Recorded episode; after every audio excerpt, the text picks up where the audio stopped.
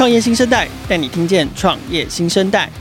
无论是新发掘的创业之星、新创意见领袖的热门话题、投资风向、国际趋势以及创业生态圈的最新动态，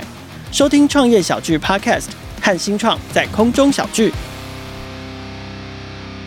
大家好，我是创业小聚的凯尔，欢迎大家收听今天的创业新生代。我想，如果是年纪跟我相仿的听众朋友啊，对于大概在两千零三年左右的一句广告文案，应该是印象非常深刻。那句文案叫做“什么都买，什么都卖，什么都不奇怪”。那我想，这句文案在当年是为了要凸显电子商务的这个全新的消费形态跟它的多元可能。可是拿到十九年后的今天，电子商务真的做到了什么都可以买，什么都可以卖吗？其实不然哦。我们今天的节目邀请到创业家兄弟的共同创办人郭书奇 Jerry，我们邀请 Jerry 来跟我们聊一聊台湾市场对于网络卖酒的限制，也请他跟我们分享一下类似的限制对于创新创业又带来什么样的影响。Hello，Jerry。嗨，大家好，然后我是 Jerry，让生活世界的创办人。那很高兴今天有机会上这个节目。嗯，对，就是说创业家兄弟其实是你们的公司啊，旗下有非常多的服务。是，今天是来代表生活世纪来发言。是是是，没错没错。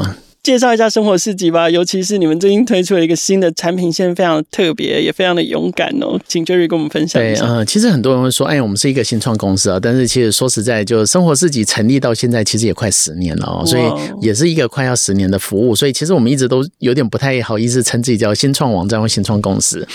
那生活市集其实过去我们就是一直是以生活用品，然后呃，我们在台湾其实也推出了非常非常多很棒的一些服务，然后也有非常多的消费者喜欢我们。那经过这九年、十年，其实我们不断在尝试，或者不断在想一件事情，就是创业者的初衷是什么？其实我们就是希望用科技、用网络能够改变人类的社会，然后能够让大家生活变得更美好。那所以这也是为什么我们最近会推出酒类这个商品，然后也希望这些商品能够让大家喜欢，然后也希望这些东西其实能够解决大家很多的疑问，就是说，因为网络上为什么不能卖酒？到底它的关键是哪里？到底卡在什么东西？那我们也希望透过我们的示范，可以让大家知道说，哦，原来。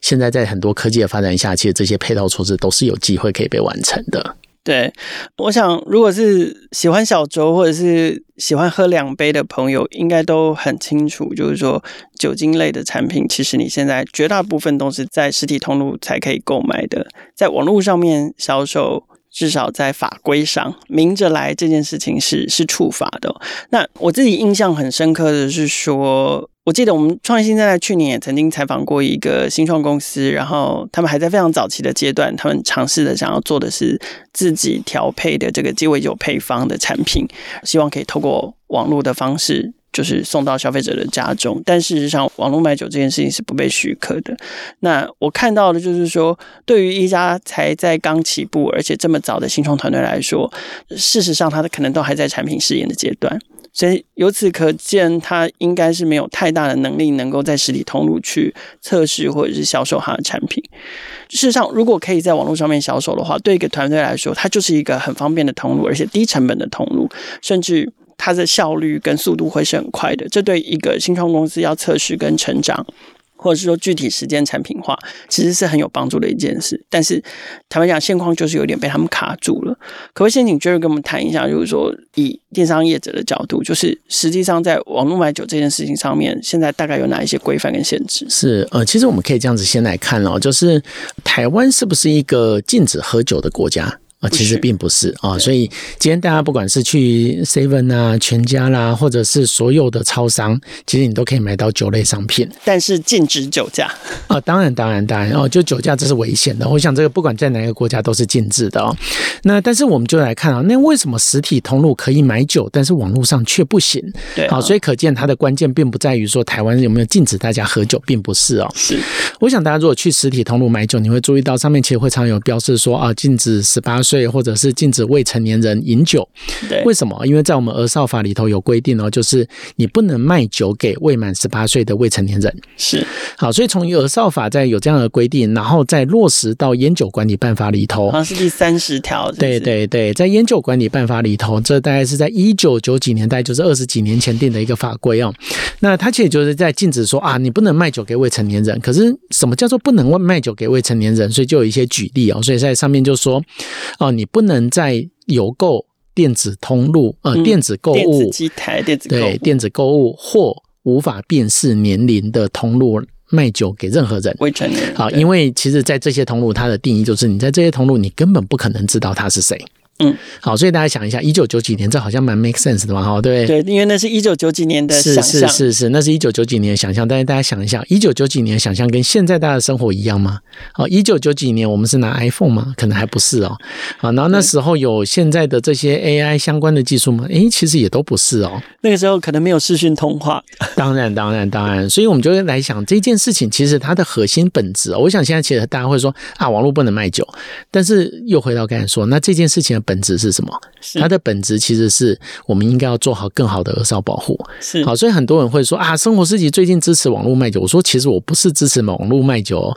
那你说，哎，那你支持什么？我说生活四级其实我们支持的是，我们应该要有一个更好、更严格的一个儿少保护。是任何一个通路，只要能够做好更严格的儿少保护，它都应该可以卖这类型的商品，不管它是实体或网络。那任何一个通路，它如果没有办法做好这件事情，就算它是实体，它也绝对不应该卖酒。当然，对，所以我觉得是从这种角度，我们再来看，其实又回到刚才说，当生活四级我们是一个将近九年、十年的公司的时候，我们不断在思考，就怎么样用科技跟技术的力量，能够让人类世界变得更美好。嗯哼，而且事实上，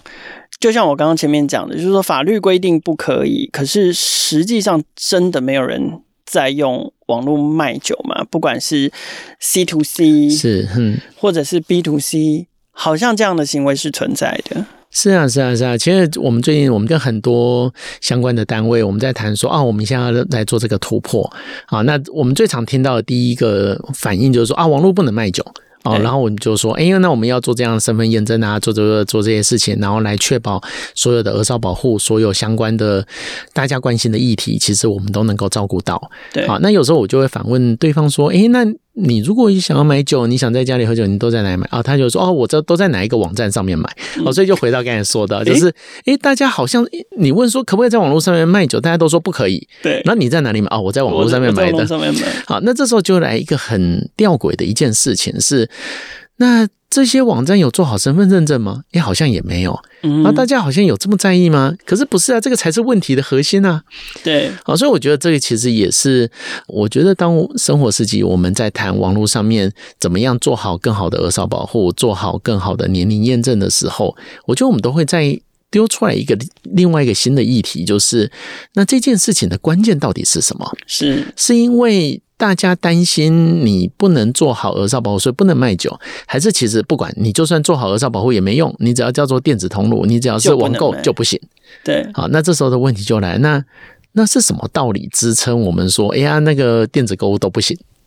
我想那个是一个墨守成规之后下的的结果啦。事实上，问题的核心应该是像 Jerry 说的，是没错，做好儿少保护，确认好年龄的把关跟身份的把关，那个应该才是才是问题的核心。当然，现在我们刚刚讲说，为什么现在还是有一些人会有所谓的在网络买酒的行为，是因为他们可能利用了一个有一点点灰色的地带，就是说他用其他的报价或者询价的形式来取代所谓的购买这个形式。然后他把它改成是 OMO 嘛，线上下单，线下取货，然后做到所谓的年龄的把关这件事情。对对对。但是坦白讲，这个 OMO 第一个。正因为它游走灰色地带，所以反而是缺乏管理的哦。对，没错。对，你不如好好的做，严格的把关，像刚刚 Jerry 讲的，那个才是真的负责任的管理的精神嘛。然后第二个就是说，OMO 这件事情，它还是缺乏一点效率嘛。它明明差可能一里路或者是一点点的距离，就是可以直接用全线上或者是全电商的方式进行。何必还要为了那个法规要去走一个什么实体取货啦等等？是是是是，我觉得我可以举一个例子哦。我觉得以台湾，我觉得我们大家所习惯的平常的日常生活来说，那你日常生活你会觉得你接触到哪一个单位的时候，你会觉得哇，那个身份认证啊，各方面其实最严格，其实就是银行。对，银行，因为他怕你，哎，你如果乱开户啦，或者现在好多那种什么洗钱防治法啦，相关的这些东西，所以为了这些事情，有时候尽可能都希望不要到银行。可是一旦得到银行去的时候，通常都得等上一个小时。是是是是是。可是大家想一下哦，台湾其实在这件事情上这几年其实很先进哦，因为政府也才刚开放，其实有三张的对网银对网银的执照。那你就想哦，在二零二二年的今天，这现在已经不是一九九几年，不是一九九几年，是上个世纪的事情哦，三十年前的事。是。那在二零二二年的今天，二零二二年的今天，其实你在网络上面，你已经可以开户。你甚至可以办保险，你可以做这些银行业务。对，那做这些银行业务的时候，他需要知道你哪些东西，每一件事情都嘛要知道。嗯，好，那所以他要做好很好的 KYC，做好很好的各种。证件各方面所有的 check，但是所有这些东西做完，它其实你不需要到任何一个实体分行啊，因为网银也没有实体分行。是好，那在这种状况之下，又回到刚才说的以酒类商品，或者我们要做好更好的额少保护，其实它的关键就是我知道你的年纪，那你今天购买的当下，你到底有没有满十八岁？嗯哼，好，那这个其实才是一切核心的关键嘛。所以，如果在二十几年前、三十年前，我们无法想象到，哇，我可以在网络上面做银行业务。二零二二年，今天我们都做得到，那有什么道理？我们会说啊，没有办法，那个呃，身份认证我不知道，然后我不知道你有没有满十八岁啊，所以你不能买酒啊，你不能做这些事情，其实都不是。嗯哼，所以你觉得用技术，然后结合现在的一些网络上面的线上验证的方法，可以克服这些问题？当然，当然，我觉得过去大家其实最常在谈这件事情，或者是很多相关的法律学者啦，或者政府机关在谈这件事情的时候，很多人说啊，我没有配套措施哦，你说可以做年龄验证，你说可以有 AI 有这些技术，可是没有人看得到，不知道它。长什么样子？那生活四级，我觉得我们身为在台湾也这样创业了这么多年，然后我觉得自己身为一个创业者，我会觉得，嗯，那如果大家不知道他的配套说的长什么样，那我们就做出来给大家看看。OK，我们待会再请 Jerry 来分享那个配套做出会怎么做。是是，因 为刚刚听 Jerry 这样讲，我想到在网络上面有读到一个跟这个议题有关的媒体专题，里面有采访另外一个苦主，跟生活四级很像，那个苦主叫叶安科技。他们就在做自动贩卖机嘛，然后他们的自动贩卖机其实也已经可以做到身份辨识、身份验证，然后确认这个证件跟本人是相符的。可是他们也是一样，反正法律说不能卖，所以不能卖烟，不能卖酒，什么都不能做。这样，所以除了网络卖酒这件事情，在 Jerry 的了解跟经验里面，还有哪一些可能是目前的法规？可能还跟不上新商业行为的案例。嗯，是，我觉得其实就回到这件事情哦，我觉得所有科技的突破，其实很多时候我们在想象一些限制，其实它是来自于过往的生活经验或过往的科技，而不是今天的科技或今天可以做到的事情。对。那我们过去其实我们一直觉得在台湾其实还有几个机会或可能性呢？我觉得当然酒类商品这是一块。那除了酒类商品以外，还有包括像处方钱，嗯，啊，你可以想象，尤其是接下来是一个高龄化的社会，对，那。当高龄化社会，其实不见得每一个高龄化的人，然后他可能有慢性病，然后但是他要出门，其实不见得那么方便哦。对，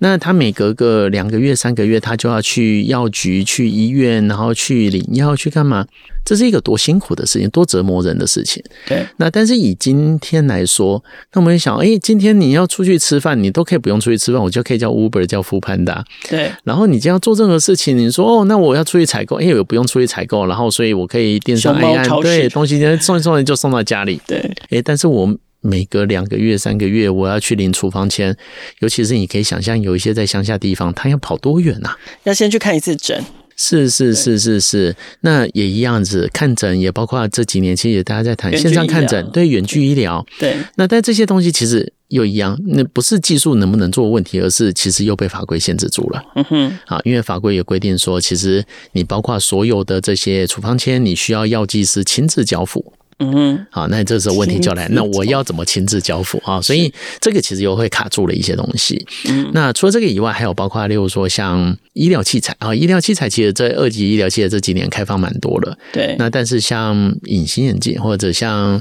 最近 COVID nineteen，其实有很多这种测试的，例如说大家要想，哎，那我要赶快来测试一下啊，简易的测试装备啊，对，或者像血氧这些，其实都是，那这些网络都是不能卖的。对啊，我觉得。其实还很难想象，就是到二零二二年，还是会看到，比如说你在论坛啊，或者在 D 卡上面啊，就会有人说啊，我有用不完的隐形眼镜，我可以卖吗？哦，这个会触发，就触发，对，对，就不知情的情况下就触发了这样子。然后血氧血氧机我也特别有感，就是说，你看去年因为 COVID 的关系，然后突然那个快乐缺氧这件事情被媒体大肆的炒作，然后大家都好紧张哦，好像就全世界每个人都应该手指上面都应该带个血氧机这样子。可是偏偏第一个台湾没办法在网络上面购买，第二个而且台湾还卖的特别贵。好，因为因为它的认定的关系，医疗器材认定的关系，就是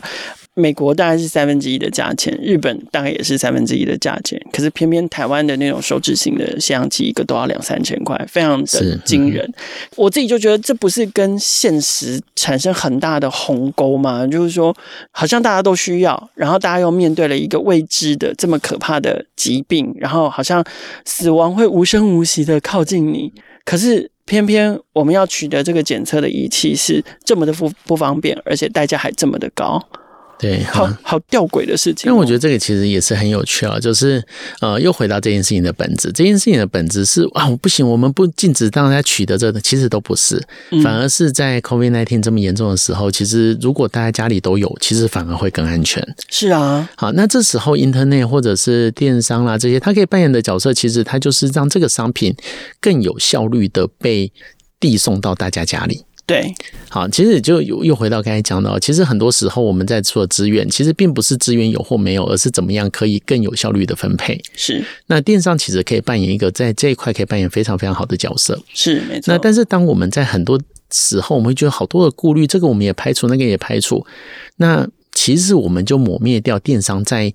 让资源获得更有效分配这件事情上它的好处。没错，就像刚才讲的，吸氧机可能是一个问题，或者是回到我刚才讲的处方箋，其实也是。如果我们避掉这一块，那我们会不会其实反而让很多人他其实应该要取得这个药品，嗯哼，但是因为他交通不便，他行动不方便，是，反而他觉得那就算了。对，同样的道理，就是说，有一些人主张网络不能卖酒的其中一个原因，除了刚刚我们提到的这个儿少保护之外，另外一个原因是说，网络卖酒就是会促进或者是提倡酒驾。是，对。可是事实上，倡议要修改这个烟酒管理条例的支持者，反而是说。你开放电子商务卖酒，反而是让大家可以在家喝酒，反而是减少酒驾的发生啊！是是没错，我觉得有时候我们在谈一个议题啊，其实它重点都不是那个议题的表面，而是它的本质。嗯。好，那我们来想一下，什么时候你会酒驾？啊，你就是在外面喝酒的时候，你才会酒驾嘛？对。好，那你若在家里自己喝酒，喝完酒就睡觉，这那有什么酒驾的问题啊？所以这件事情的本质，我觉得它其实跟网络卖不卖酒，甚至是网络如果卖酒，其实它反而可以更有效的消弭这个问题哦。嗯哼，对啊，所以生活市集开始卖酒也是表面，所以我们想要来探讨本质，什么原因让生活市集想要突破或者是改变现在现有的这些限制，然后开始在你们的平台上面贩售酒类的产品。啊、呃，我觉得其实都还是回到我们的初心哦，就是对生活市集来讲，我们或许不是台湾最大的电商平台，对，那但是我们希望我们是台湾最勇于创新，我们也希望我们是在台湾能够最让消费者有一个更好的一个消费体验的平台。是，那我们就来想哦，那什么叫做更好的消费体验？所以我们今天来比较说，诶，那网络你以前都会说啊，电商啦，就是网络这好像独立一个产业，但其实不是，它就是零售业。嗯，那如果我们今天是用零售业的角度来看呢，实体零售有哪些东西是实体零售有网络没有的？嗯，好，那只要这个东西还存在，那就表示哦，那网络零售其实没有办法提供一个最完整的购物体验给消费者。是，好，那你如果进去 Seven 啊，进去全家，进去家乐福、Costco，你去绕一圈，你就知道有哪些品项是哎，实体有啊网络没有。哦，酒类商品啊，因为酒类商品在实体零售大概占了五到七 percent 的这个销售额。嗯，那所以我觉得，当我们把这件事情，先不是在谈说，诶，那这个到底我们有哪些限制，而是我们在更 high level 的来看这件事情，是我们的本质就是我们希望提供消费者更好的服务。嗯，但是还缺了哪一个缺角还没有补足。那这时候，其实酒类商品它就自然的就浮现出来。那我们大概是差不多半年多前，我们开始做这个讨论，然后也经过半年，然后我们也筹组了一个蛮完整的团队。然后当然也回到刚才讲啊，它还有好多法令啊相关的这些东西还需要去突破，还有相关的主管单位，然后主管相关的一些机关。然后还要继续陆续在做很多的沟通。那但是其实我们会觉得这一切的事情，只要能够提供消费者更好的一个服务，然后能够一起让整个社会变得更美好，然后让整个产业一起往前前进，我觉得都是蛮值得的事情。那可是你们在这样的讨论过程跟决策过程中，你有碰到任何反对意见吗？说老板像你说的啊，我们就已经不是最大的啊，你每次还找一个麻烦的石头，是对，就是说。组织什么样的团队，不管是对内或对外沟通，来去说服这些反方意见？你们是那个团队的组成是什么样子？啊、呃，我觉得有时候其实我们是用专业在讲话了啊、哦，就是我觉得我们并不是来想象一个问题，哎，想象这个好像会什么，想象会遇到什么都不是。但是很显然的，其实这个行业或这个领域并不是我们熟悉的。是那，所以我们大致上我们在一开始我们在开始设想这个议题的时候，我们就知道，那我们的团队里头应该要有团队成员是从酒商。过来的啊，他对酒这个产业是熟悉的。那我们也团队里头也应该要有人是从实体零售的通路上过来的。好，因为实体零售酒类商品也是占了很大的一个比重哦，所以他对于消费行为、对于市场发展各方面的趋势，他其实是了若指掌的。嗯，那所以对我们来讲，其实反而没有花太多时间在内部的辩论，而是我们先把专业的人找进来，然后我们再一条一条的来梳理，来梳理说这件事情的本质到底是什么，大家在意的是什么？嗯，大家在在意的真的是说啊，那网络不能卖酒，就算你不管你有没有年龄验证，其实这不重要，其实都只是不。不能在电子购物卖酒，那其实不是哦。大家关心的这个议题其实很无聊，而是那大家关心的什么啊？大家关心的是儿少保护，大家关心这才是它背后最根本的那个本质。那接下来我们要问的问题就是：那我们有没有办法让这件事情变得更好？所以那时候我大概也只跟我们团队说，就是如果我们没有把握可以让这件事情做得更好，如果大家最关心的是儿少保护，但是研究完之后我们发现啊，生活市集没有办法让这件事情变得更好，那我会宁愿我们不要做啊。但是当我们就是诶，不对哦。其实我们弄完之后，包括像现在我们网站上面，大概也有上万个消费者通过了这个身份验证。嗯，哇，这么快？对，这上万个消费者，其实我们很清楚知道，诶，你的身份证件，不管你是拿身份证、驾照或健保卡，然后我们透过我们的 AI 辨识的技术，然后来辨识你的证件上面的照片跟你的本人的自拍照是一样的，然后我们的系统来读取你的年龄，然后你的出生年月日。那这些事情，如果我们可以把整件事情串得起来，那接下来的问题就会是，嗯，那还有缺什么？还是其实这些东西串起来，我们就很清楚知道这个消费者他在购买的当下，他到底有没有满十八岁了？是。那业者呢？我不确定，就是说，同样是在卖酒的领域，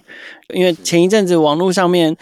疯传过一阵子的一个争辩，就是来自两个卖酒商的老板，是是是，在脸书上面分别针对某一款高端酒款的市场价格有一番较真，这样，然后是颇为精彩。那我不知道产业内有没有相关的业者，你会担心他们对生活市集做出这样的跨出这个创新的第一步，有有什么样的反应吗？啊、呃，我觉得应该是这样。我们来想一下整个网络发展的历史。Netflix 刚出来的时候，所有录影带商大家一定气得跳脚。是啊，然后当 KKBOX 或这些很棒的这些音乐的串流服务刚出来的时候，所有的音乐公司一定气得跳脚。唱片公司对啊，那如果我们，但是我们再把时间拉长。这就是人类发展的必经之道嘛。嗯哼，好，科技就会越来越进步，科技也会解决人类很多很多的问题。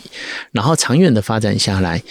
对酒所有的酒类商品的从业的公司、从业的人员，你只要想一下自己现在的生活是不是离不开网络了。是好，如果你自己都觉得自己的生活现在离不开网络，你晚上今天晚上要吃什么啊？叫个外送服务来家里，然后你现在哦，现在有卫生纸，现在双十一到了，赶快在网络上买东西。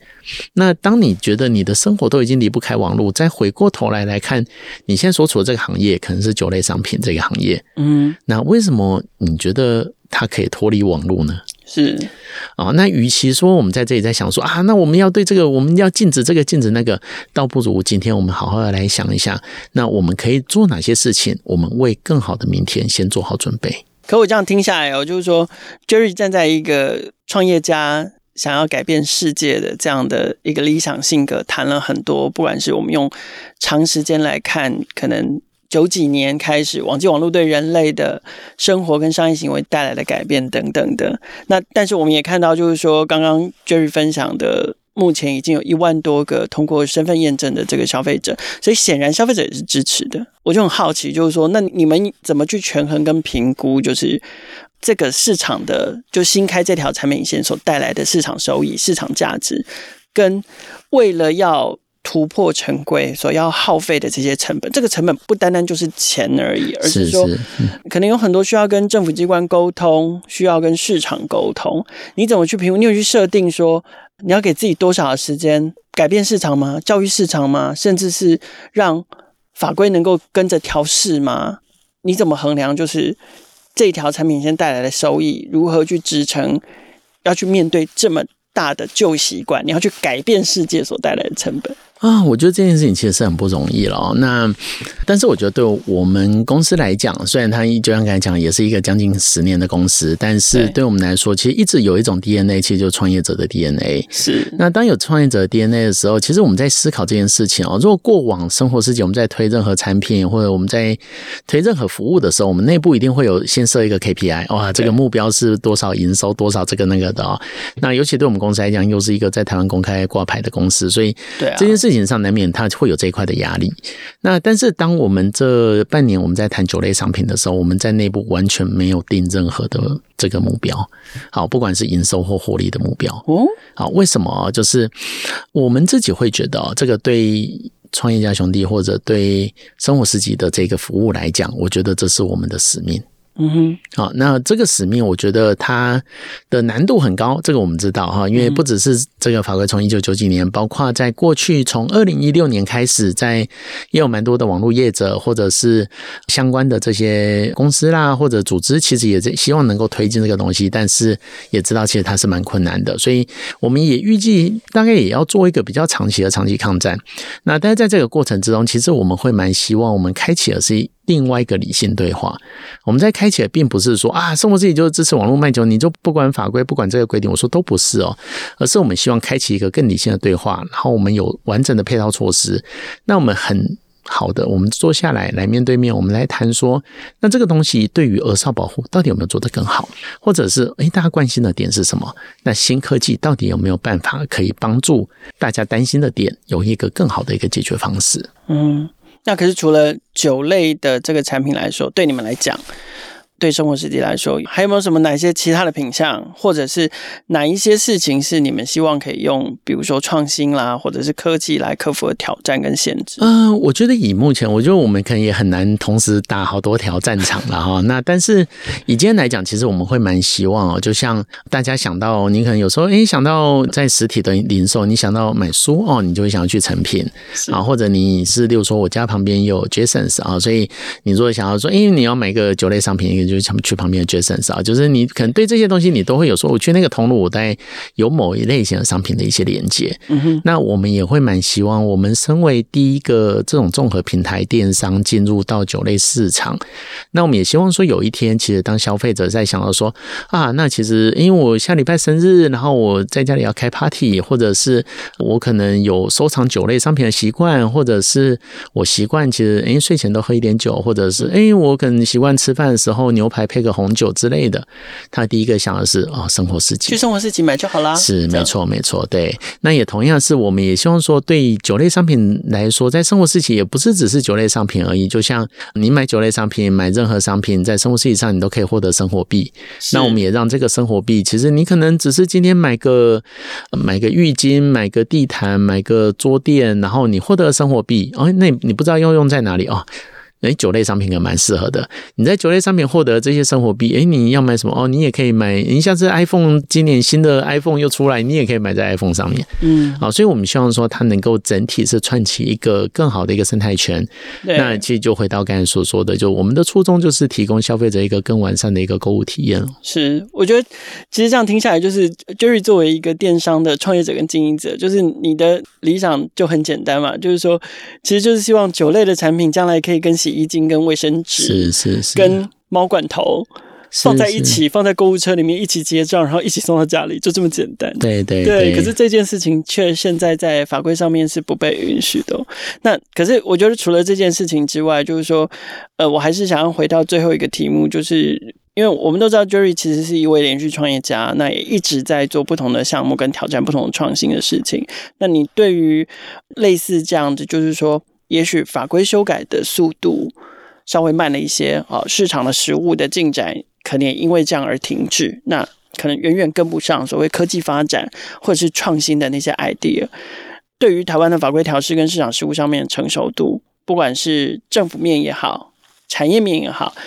你有没有什么样的建议跟呼吁？大家应该要怎么做？然后其实可以加速整个台湾社会的发展，可以跟上创新的速度。嗯、呃，其实我觉得这里头其实有蛮多的，呃，我们在讲 stakeholder，其实有蛮多 stakeholder 在里头啦。哦，所以那我自己会觉得，就是以政府单位或相关的主管机关来讲，真的看一下我们现在所处的环境，现在所处的环境，大家用的设备各方面，真的跟十年前、二十年前非常非常不一样。那或者当现在大家在谈到元宇宙，在谈到这些的时候，坦白说，我觉得要有蛮强的想象力了。所以你需要有更多的想象力，你才有办法去擘画未来。那但是其实，在这一点，我对台湾的政府单位相关的这些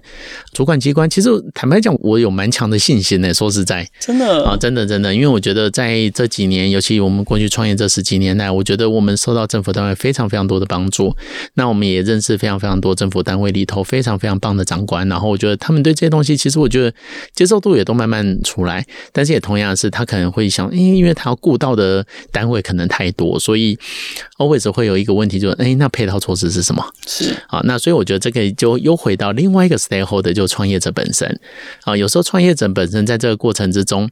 大家说吃苦当吃补嘛，对不对？哈，所以你在这个过程中遇到困难、遇到挫折，这本来就是应该的。是，但是创业者永远就是保持着你相信这个世界会变得更美好的那样子的一个动力往前进。